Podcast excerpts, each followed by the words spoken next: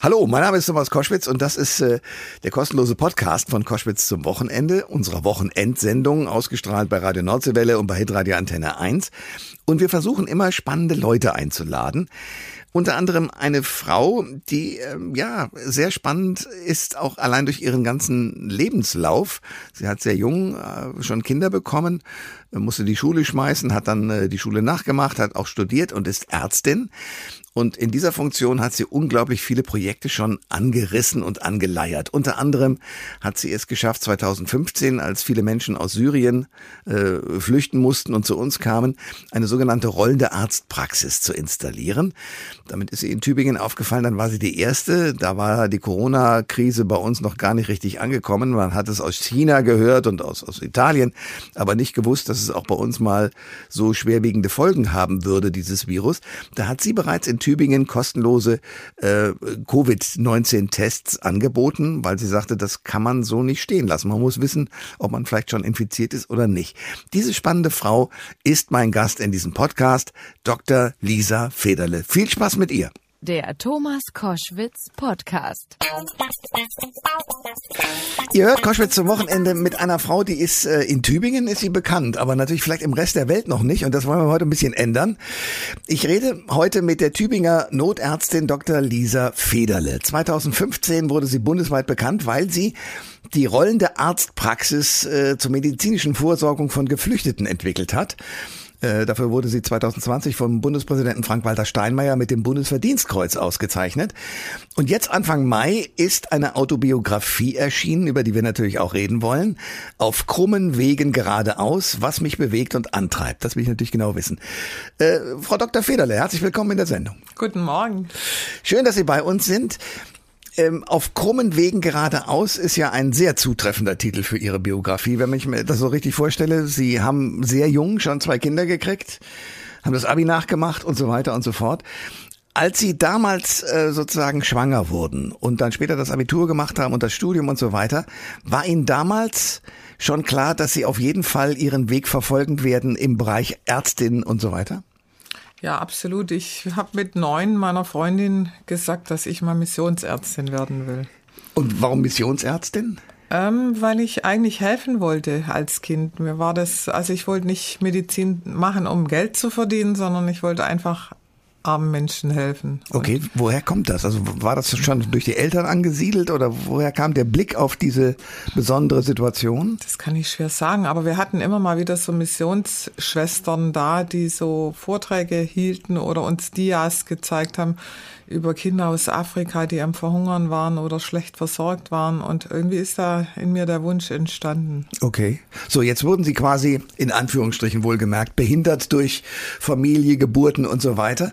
Ähm, was haben Sie zwischendurch gedacht? Das, man muss ja eine große Energie aufbringen, um zu sagen, so jetzt starte ich aber trotzdem nochmal durch. Mach das Abi, mach das Studium. Also ich wollte den, den Wunsch habe ich nie aus den Augen verloren. Ich hab, bin ein bisschen aus der Bahn geworfen worden, weil mein Vater, als ich elf Jahre war, durch einen Kunstfehler von einem Arzt gestorben ist. Hm. Und ich war einfach der Liebling von meinem Vater. Ich habe noch vier Brüder.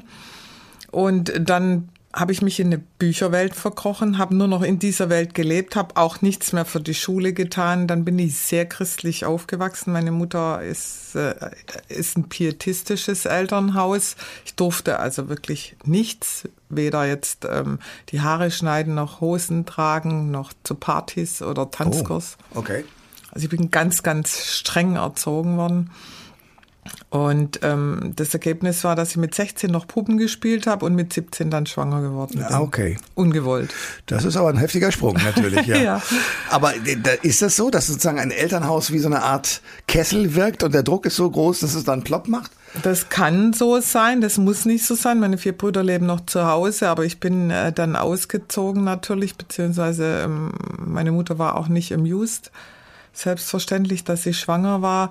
Ich hab, äh, bin dann gegangen, beziehungsweise sie hat mich dann rausgeschmissen und ähm, ich stand dann da, war mit 18 kam das erste Kind, mit 19 das zweite. Ich habe mich von dem Vater der Kinder getrennt, weil er Drogen genommen hat.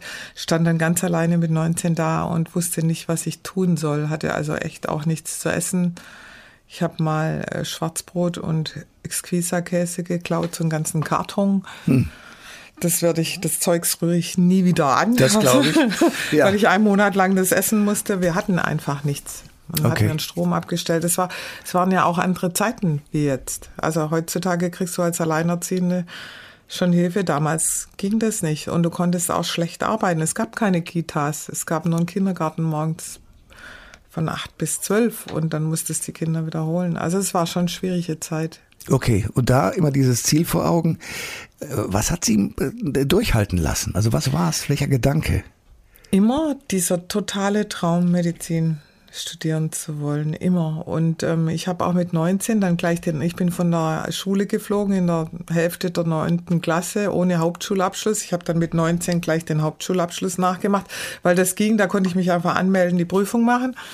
Und dann musste ich ja Geld verdienen. Dann habe ich mir in der Kneipe als Wirtin später dann auch Geld verdient und bin mit 26 aufs Abendgymnasium gegangen, habe Mittelreife und Abitur gemacht mit 30 und habe dann Medizin studiert. Respekt. Ärztin in Tübingen bekannt, weil sie auch, glaube ich, wenn ich das richtig mitgekriegt habe, die erste waren, äh, die gesagt hat, äh, bei uns gibt es kostenlose Tests für, für Corona-Kranke oder für Leute, die zumindest testen wollen, ob sie krank sind oder nicht. Wie kam Ihnen diese Idee? Das stimmt. Ich habe im Februar vor zwei Jahren, als das ganze Drama anfing, in Italien habe ich die Bilder gesehen und habe äh, gesagt, es kommt was auf uns zu, wir müssen uns vorbereiten und habe mich damals schon mit dem Roten Kreuz zusammen, äh, mit dem ganzen Team, ich bin Präsidentin beim DRK Kreisverband Tübingen, habe ich mich hingesetzt und Pläne äh, entworfen und gesagt, und wir testen sofort. Und dann habe ich Aber dann haben Sie ja etwas gesehen, was andere deutlich viel später wahrgenommen haben. Wie ging das denn? Das kann ich Ihnen auch nicht sagen. Ich habe nur die. Augen aufgemacht. Ja. Ich meine, ähm, ich muss ja nur sehen, was in Nachbarländern äh, passiert. Und ähm, zu glauben, also allein, dass der Arzt, der junge Arzt mit 34 Jahren gestorben ist, war für mich schon ein Alarmzeichen, weil es stirbt kein Arzt in dem Alter einfach so. Also das ist sehr ungewöhnlich. Und da habe ich schon das Ganze sehr genau beobachtet. Und von da an habe ich dann einfach intensiv daran gearbeitet. Deswegen hatten wir auch die erste Teststation, die erste Teststelle. Das war auch das Arztmobil. Das stand damals noch auf dem Bergfriedhof, weil wir keinen anderen Platz gekriegt haben, makabrerweise. Aber die Leute kamen in Strömen und ich war auch die Erste, die dafür gekämpft hat, dass die Altersheime getestet werden regelmäßig. Das war dann im März, Anfang April, als ich von der Regierung dann noch zu hören bekommen habe, ähm, das könnte ich gern machen, aber die Kosten könnte ich ja dann selber tragen oder vor Sozialgericht gehen.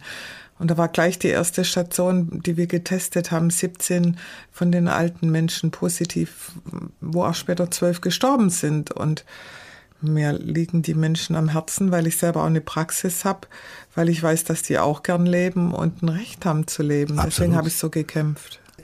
Äh, Sie sind ja auch in der Politik, da kommen wir später noch drauf zurück, in der CDU angesiedelt. Aber wie fanden Sie denn ähm, sowohl Herrn Spahn als jetzt auch Herrn Lauterbach bei Ihrem Wirken?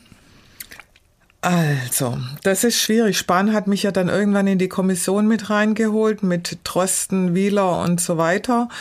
Und das fand ich ganz gut, weil er zumindest da auf uns in einem gewissen Maß gehört hat. Ich hatte aber immer das Gefühl, er hat auch eine Fußfessel. Also das war so mein Eindruck. Und die Fußfessel war was? Also was hat ihn Ich glaube auch gehindert? die Regierung, also Okay. auch die eigene Partei und aber auch die anderen Parteien. Ich glaube, ich glaube tatsächlich, dass alle immer gedacht haben, das war's jetzt, jetzt ist es vorbei. Hm. Und so leben wir jetzt gerade auch irgendwie wieder. Ja, Absolut, alle machen, äh, Das ist Maßnahmen exakt zurück. dasselbe wie vor zwei Jahren. Ähm, und ähm, ich habe mich dann irgendwie gefreut, obwohl ich mich ja öfters mit ähm, mit Lauterbach auch in den Talkshows. Ich war in sehr vielen Talkshows eingeladen, immer mit ihm zusammen. Wir haben uns schon immer wieder auch ähm, Gefetzt? auseinandergesetzt, deutlich. Und er hat ganz oft Dinge gemacht, die ich damals schon im Voraus gefordert habe. Und ähm, manche Sachen haben mich auch geärgert, weil zum Beispiel für die Schnelltests habe ich mich ja schon ganz am Anfang eingesetzt, dann hat er die überall schlecht gemacht, gesagt, die kann man nicht nehmen, die sind alle unsicher und die sind alle falsch, ist alles Quatsch. Und jetzt vor drei Monaten oder im Januar, als dann die Krise wieder hochschwappte, hieß es ja dann, man kann sich damit freitesten mit den Schnelltests. Und so geht's mit ganz, ganz vielen anderen Daten auch. Ich habe von ihm, ich habe ihn drum gebeten im Januar, dass man die Daten der Krankenkassen mal auswertet, wegen Impfnebenwirkungen, einfach um klare Daten zu haben, eine klare Analyse. Jetzt so langsam macht man sich mal ran. Er hat im Januar gesagt, das geht nicht. Und so könnte ich ganz, ganz viele Sachen noch aufzählen. Und ähm, deswegen bin ich jetzt nicht so ganz so begeistert. Aber also, haben Sie einen Eindruck oder äh, verstanden, woran das liegt? Weil was Sie mir schildern, da sagt einem der normale Menschenverstand, der, der muss wach werden und was tun. Was, was hindert diese Menschen daran? Gerade er, der ja doch eigentlich wissenschaftlich ziemlich gut ausgebildet ist. Ich glaube, das Problem ist, dass Wissenschaft und also Theorie und Praxis da nicht zusammenpassen. Ich hm. glaube, dass die tatsächlich viel zu theoretisch sind und die Praxis eine ganz andere ist. Ich kann, verstehen Sie, ich kann Ihnen nicht hinterherrennen mit der Spritze, wenn Sie sich nicht spritzen lassen wollen. Ja, was soll ich machen? Soll ich Sie in, ins Gefängnis einsperren? Was, was gibt's für eine Alternative? Und da haben die einfach ganz andere Vorstellungen davon, wie man mit Menschen umgehen muss, weil sie nämlich nicht dem Patient gegenüber sitzen und die Ängste mitkriegen und, und, und. Ich bin für Impfung, nicht, dass wir uns falsch verstehen, aber ich bin dafür, ich bin gegen eine Impfpflicht und ich bin dafür, dass wir die Menschen aufklären und dass sie klare Daten dafür bekommen, ja, was sie bekommen und auch gut beraten sind. Und das ist meine Aufgabe als Ärztin und die steht bei mir immer an oberster Stelle und ich glaube, dass die Politik erstens das Ganze nicht wahrhaben wollte, zweitens immer wieder gehofft hat, dass es damit jetzt endlich beendet ist und drittens auch an viele Dinge gebunden ist. Ich nenne Ihnen jetzt ein Beispiel. Damit mache ich mir jetzt sicher keine Freunde. Aber ich hatte vor, vor über einem Jahr, vor anderthalb Jahren, hatte ich schon einen Test, der weltweit anerkannt ist wie ein PCR-Test. Gleich sinnvoll, gleich schnell, äh, äh, gleich adäquat. Und ähm, ich konnte die Leute innerhalb von 15 Minuten testen, so wie bei einem PCR-Test auch. Das heißt, wenn die einen falsch positiven Schnelltest hatten, habe ich letzten, letzten Jahr, im letzten Jahr, übrigens das ganze Rote Kreuz in Tübingen auch, wir haben das alle kostenlos auch gemacht, haben wir die Leute getestet mit so einem Schnelltest, der adäquat zum PCR-Test war und die konnten, wenn der falsch positiv war, das Abitur machen, zur, äh, zur Konfirmation gehen, zur Beerdigung gehen oder in Urlaub fahren oder wieder in die Schule und zwar nach 15 Minuten. Und das habe ich, das habe ich auch weitergegeben und das wurde abgetan, das wurde einfach abgeschlagen, ja, weil da halt eine Lobby auch dahinter steckt. Ja, ich würde jetzt mal behaupten, dann, dass da eben die ganze Lobby äh, der der Firmen, die Tests herstellen, ähm, Schnelltests herstellen, äh, ähm, nicht schnelle PCR-Tests herstellen, dahinter steckt. Und dass deswegen halt ähm, da abgeblockt wurde, weil für mich ist das überhaupt nicht logisch. Verstehen Sie? Mich ruft ein Vater Sonntagabends an und heult fast und sagt, meine Tochter hat morgen Abitur. Der Schnelltest ist positiv. Was soll ich jetzt tun? einen, äh, einen PCR-Test machen und der ist, das Ergebnis kommt erst in 24 Stunden. Und der haben wir zum Beispiel ähm, das Abi gerettet und lauter solche Dinge. Und das hätte die Politik gut anders lösen können. Das hat mich aufgeregt. Ähm, Sie haben mit der ja, Arztpraxis angefangen 2015 mit der rollenden. Ja. Ähm, Warum? Also was war der Auslöser zu sagen, ich muss das so machen, ich muss zu den Leuten hin? Was war der Grund?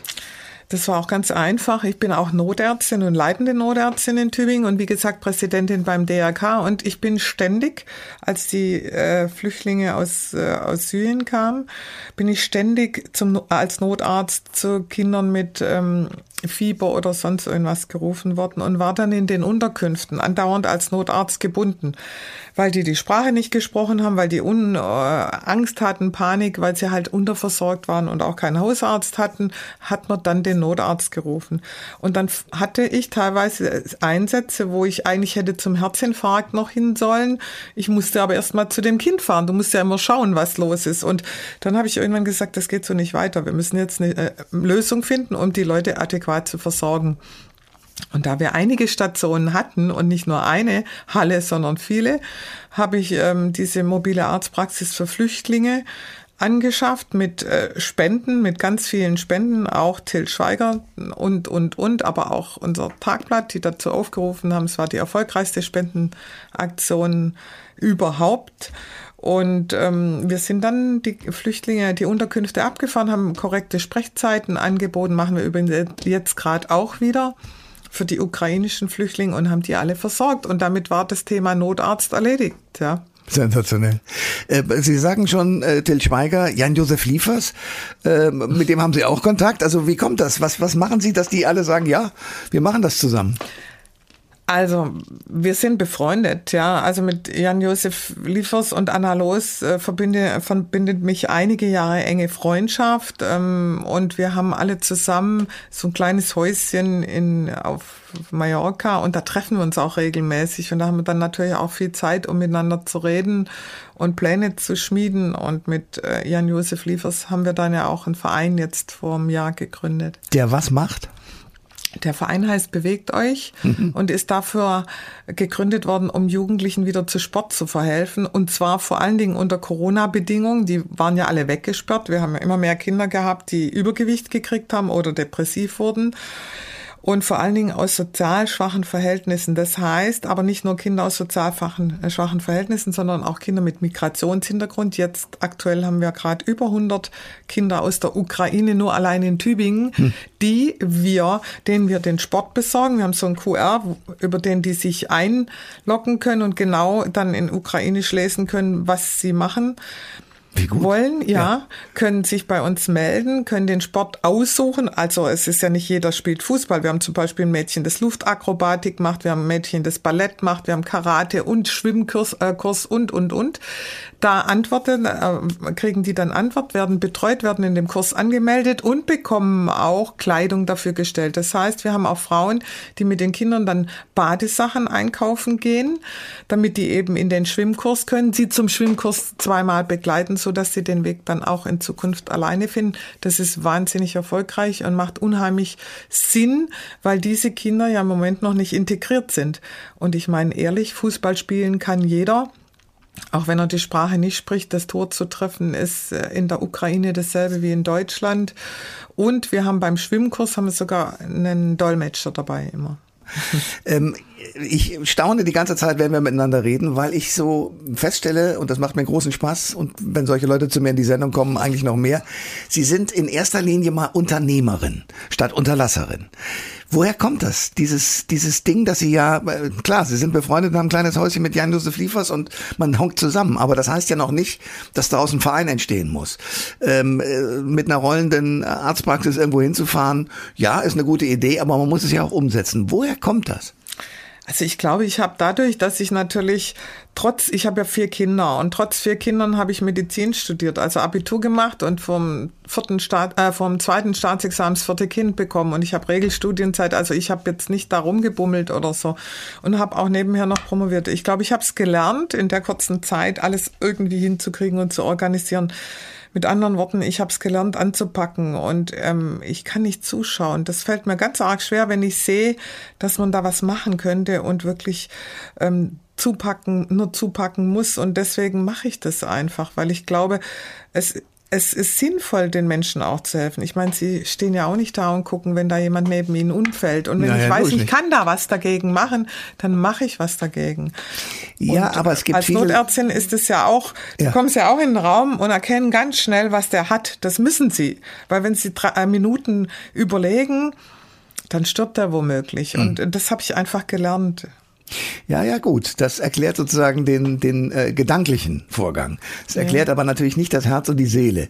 Und ich würde gerne verstehen, woher das kommt, dieser diese Zuversicht auch, weil das ist ja genau der Punkt. Also in ihrer Situation würden andere sagen, ich schaff's nicht, ich muss leider mich zurücklehnen. Also das, das meine ich genau. Es ist ja ein, immer ein Entscheidungsprozess. Und zu sagen, ja klar, ich weiß das als Ärztin ist das eine, aber was Sie als Mensch offenbar mitgekriegt haben, das wüsste ich gerne, wo das herkommt.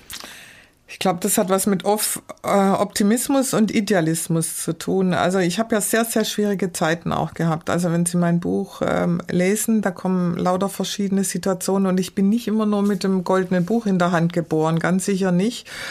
Ähm, ich habe ganz, ganz harte Zeiten auch erlebt. Also wo ich mal fast gestorben wäre und so weiter. Ja, also trotzdem habe ich es geschafft, immer da rauszukommen und was dafür zu tun. Und ich habe es einfach gelernt, dass wenn ich was tue, dass auch was passiert. Und ich glaube, das ist schon so eine Art Erfolgsgeheimnis auch, ja. Ich glaube, dass vielen, vielen die Zuversicht fehlt. Ich glaube, ganz viele Menschen könnten Dinge schaffen, beispielsweise auch noch ihren Traumberuf erlernen, wenn sie sich das zutrauen würden. Also das erlebe ja, ich auch. Aber man hört als, als Schüler häufig, na, da, du wirst es nie werden. Ähm, ich habe glücklicherweise andere Lehrer gehabt. Hat was mit Glauben zu tun? Also glauben Sie durch die sehr religiöse Familie an Gott und sagen, da kommt die Zuversicht her? nein, nein, ich glaube, damit hat es gar nichts zu tun, weil äh, dieses extrem religiöse hat mich natürlich teilweise eher etwas abgeschreckt. Also ich glaube nicht, dass das jetzt dazu so beiträgt. Nein, ich glaube, es hat was damit zu tun, dass ich ein Mensch bin, der andere Menschen mag ich, und deswegen schon mal nicht zuschauen möchte, wenn es denen schlecht geht, dann habe ich selber erlebt, dass es mir sehr schlecht geht und kann mich deswegen in so eine Situation reinversetzen. Und ähm, dann habe ich es gelernt oder erlebt, dass ich, wenn ich was getan habe, natürlich auch irgendwie eine Chance hatte oder einen Erfolg hatte. Also ich habe sehr, sehr viele Sachen auch in meinem Leben angefangen und gemacht und das hat funktioniert und ich glaube, das hat was damit zu tun. Und Natürlich hat es was auch mit Lebenserfahrung zu tun. Ich habe Jahre in der Kneipe gearbeitet. Ich arbeite da als lernt man Ärztin. viel, ja. ja. Da lernen sie alles. Ja. Ja. Da lernen sie vom Obdachlosen bis zum Professor mit jedem umzugehen und sich auch mit jedem auf Augenhöhe zu begegnen. Und ich glaube, das ist ein ganz wichtiger Punkt. Und dann glaube ich noch, was mir ganz arg gefällt, ich bin ja gerade auch auf Lesereise, da kommt die Band von Dieter Thomas Kuhn mit mir mit. Einfach so. Ja. Die sind ja sehr bekannt in Baden-Württemberg, wahrscheinlich teilweise auch in Deutschland. Der Tommy Kuhn und sein Kollege und begleiten mich. Die singen, haben ein Lied für mich gemacht, wenn ich äh, vorlese und äh, Tommy Kuhn liest aus meinem Buch mit vor. Das ist Freundschaft und ich glaube, diese, diese Herzensnähe, die man mit jemand aufbaut, wenn man so tickt, die ist unheimlich und ähm, da ergibt sich dann auch viel. Da läuft einfach äh, so ein Projekt dann ganz anders. Ja. Tommy Kuhn beispielsweise, die haben uns ja fast ein Jahr lang beim Testen kostenlos mitgeholfen, die Band. Wow. Ja. Ja, weil die gesagt haben, das war für sie sensationell, weil sie haben lauter, wir haben ja kostenlos getestet und ähm, sie haben lauter strahlende Gesichter gesehen, was sie normalerweise sehen, wenn sie auf der Bühne stehen, aber als Künstler anderthalb Jahre nicht mehr gesehen haben. Das heißt, das war auch so eine Win-Win-Situation. Ja. Ähm, erzählen Sie aus Ihrem Buch ein bisschen. Sie haben gesagt, ich wäre beinahe fast gestorben. Was ist das für eine Geschichte?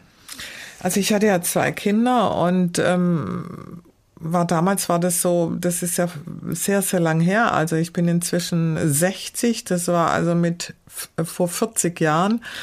Da habe ich in der Kneipe angefangen zu jobben erst und habe 60 D-Mark oder 80 D-Mark verdient, musste 60, 40 D-Mark an den Babysitter abgeben, hatte also wenig Geld übrig und war auch nicht angemeldet. Das heißt, ich musste arbeiten. Und ich hatte dann 40 Fieber und bin trotzdem arbeiten mhm. gegangen, weil ich wusste, wenn ich jetzt nicht arbeite, habe ich, komme ich wieder in eine Situation, wo ich nichts zu essen habe für die Kinder und mich.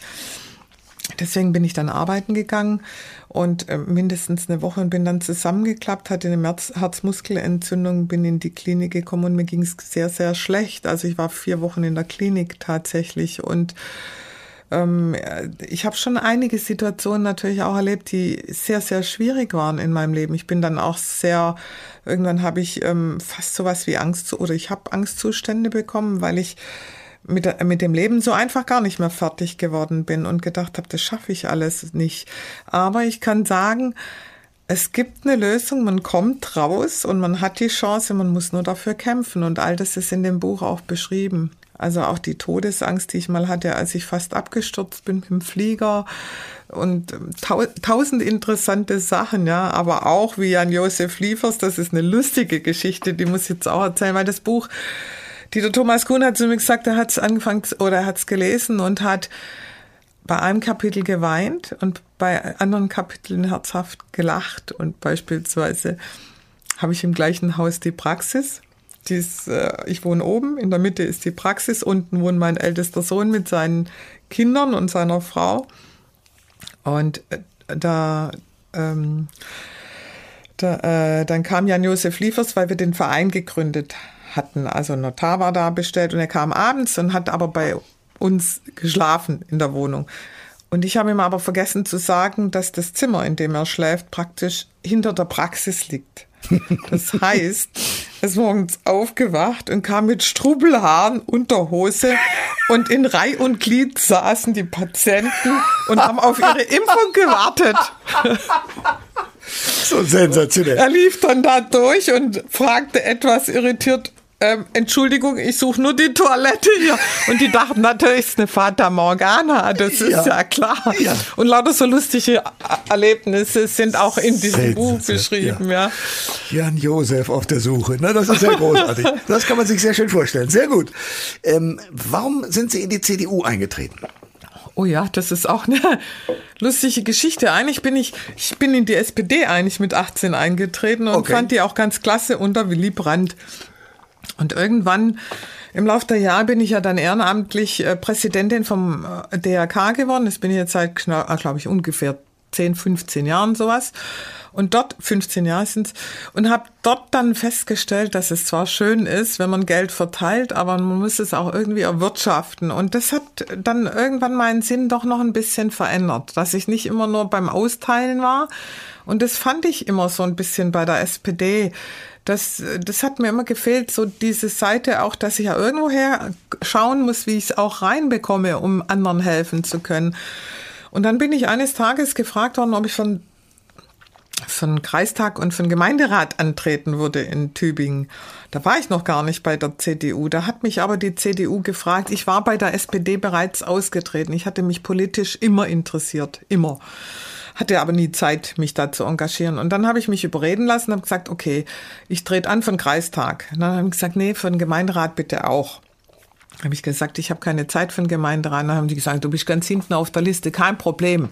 Tret an, ist doch gar kein Problem. Und im äußersten Notfall kann man immer noch sagen, man schafft's nicht. Ja, dann bin ich angetreten und bin sofort auf Platz eins gewählt worden. Also ich hatte die meisten Stimmen überhaupt in Tübingen.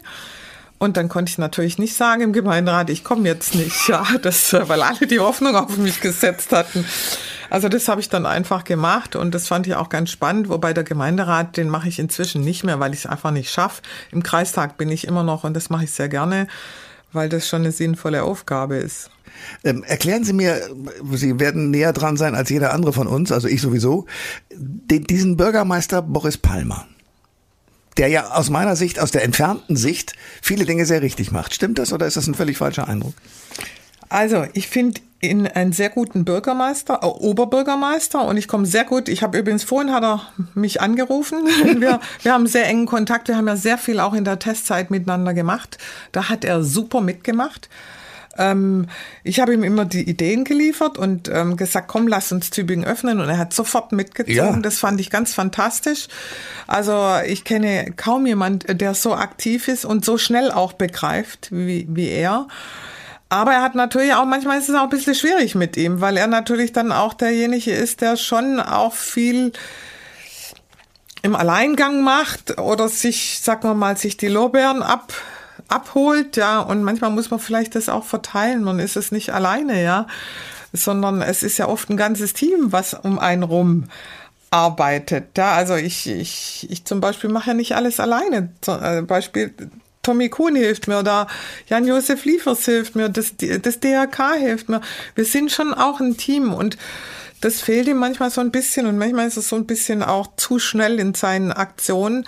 Trotzdem muss ich sagen, mir sind Politiker tausendmal lieber, die vielleicht auch manchmal einen dummen Spruch lassen, als welche, die hintenrum dumme Sprüche lassen und ins Gesicht freundlich sind. Und bei Palmer weißt du, ähm, wie er zu dir steht und du kannst dich 100 Prozent auf das verlassen, was er sagt. Und die Grünen, die ihn loswerden wollen, ist das nachzuvollziehen? Also ich finde es zu fanatisch. Ich finde es schon zu fanatisch, dass die ihn so loswerden wollen und es ist auch Dummheit, ja, weil ich meine, sie haben jetzt haben sie kluge Köpfe, aber in Baden-Württemberg gibt's nach Kretschmann jetzt nicht irrsinnig viel Leute, die so Strahlkraft haben wie Palmer das hat. Und ich finde einfach, er hat ja auch total grüne Ideen. Also er würde jetzt nicht wirklich zur CDU passen, außer in der Wirtschaftspolitik. Da schon. Aber Schwarz-Grün ist ja jetzt auch nicht schlechteste oder Grün-Schwarz. Ja, was sich jetzt auch in Nordrhein-Westfalen wahrscheinlich abspielen wird. Wir werden es erleben. Ähm Wäre das für Sie was, Oberbürgermeisterin zu sein? Haben Sie das gelesen, was ich gefragt wurde? Ja, das ist mir aufgefallen. Klingel. Ja, natürlich. Ja, nein, das wäre für mich nichts. Und zwar deswegen nicht, weil ich bin mit Leib und Seele Ärztin. Ich bin pragmatisch, ja, und ich pack gerne an, aber ehrlich gestanden, ich sitze ungern vier Stunden in der Sitzung und überlege mir, ob die Straße jetzt rechts oder links rumläuft oder ob das Haus so gebaut werden muss oder so oder dieses Gebäude so ausgeschrieben wird oder anders. Und da, da bin ich dann wiederum zu sehr Ärztin. Ich würde, ich bin jetzt von der CDU berufen worden in den Vorsitz eines Ausschusses für Gesundheit und Pflege in Baden-Württemberg wo wir schon einiges prägen können. Den habe ich, das habe ich auch angenommen mit vielen anderen zusammen, die da mitmachen. Ähm, das finde ich sinnvoll. Das ist mein Fachgebiet. Hm. Und da kann ich was bewirken. Aber ich mache nur Dinge, wo es, also die, die finde ich auch was bewegen können. Ich mache nicht Dinge, die jetzt nur meinem Namen nützen oder das, dazu habe ich keine Lust. Wie, wie finden Sie die Idee, auch im Bund so ein, eine Beratungsgruppe zu haben rund um äh, Karl Lauterbach? Ist das sinnvoll? Ja, wahrscheinlich. Absolut. Und ja. ich glaube, was wirklich fehlt und was auch die ganze Zeit in der Krise gefehlt hat, sind die Pragmatiker, weil Theorie und Praxis zusammengehören. Es ist ein Unterschied, ob ich da oben irgendwelche Statistiken wälze oder irgendwelche theoretischen Dinge. Ich muss sie auch durchführen. Verstehen Sie? Ich nenne jetzt ein ganz einfaches Beispiel. Wenn ich in den Schulen Filter aufstelle, ja, dann muss ich mir auch überlegen, da reicht es nicht nur, sich zu überlegen, es werden überall Filter aufgestellt, sondern ich muss mir zumindest auch kurz überlegen, wer bedient sind die denn? Wer säubert die? Wer ist dafür verantwortlich? Ja, ich kann ja schlecht zum Lehrer sagen, mach mal. Dann werden die halt nicht gesäubert. Und dann tun sie nicht mehr und dann sind sie, stehen sie im Eck und bringen nichts. Deswegen muss ich auch die Praxis mit einbeziehen. Und das kann ich aber nur, wenn ich auch die Praxis vor Augen habe. Und deswegen glaube ich, in der Krise brauchen sie ein kompetentes Team aus allem. Also Theoretiker, Praktiker und so weiter. Ja. Sie haben jetzt eine ganze Menge Sachen angeschoben, äh, unter anderem auch, dass die jungen Leute sich wieder bewegen sollen und ordentlich mal äh, in Schwung kommen sollen. Dank der Pandemie ist das in vielen Fällen nicht so passiert. Ähm, was sind die nächsten Projekte, nachdem Sie jetzt eine Lesereise machen? Ähm, was ist das nächste, was passiert? Oh, das kann ich Ihnen noch gar nicht sagen, weil das ist nicht so, dass ich da stehe und mir überlege, was machst du jetzt als nächstes. Auch das täuscht, sondern ich mache die Dinge, weil ich das Gefühl habe, es macht gerade Sinn. Beispielsweise mit dem Buch bin ich vor, vor elf Jahren schon gefragt worden und ich habe damals sogar einen Vertrag unterschrieben und habe dann aber hab gesagt, nee, ich möchte mich nicht so öffentlich machen und äh, Jetzt sind sie es aber natürlich. Ja, ja, das stimmt natürlich. Ich habe elf Jahre aber auch gewartet jetzt und jetzt habe ich es gemacht, weil ich oft in Sendungen wahnsinnig viel Mails gekriegt habe von Frauen, die gesagt haben, das hat mir Mut gemacht weil es geht. Es gibt einen Weg. Und sie haben mir das gezeigt und das hat mir wahnsinnig Mut gemacht. Wie haben sie es gemacht?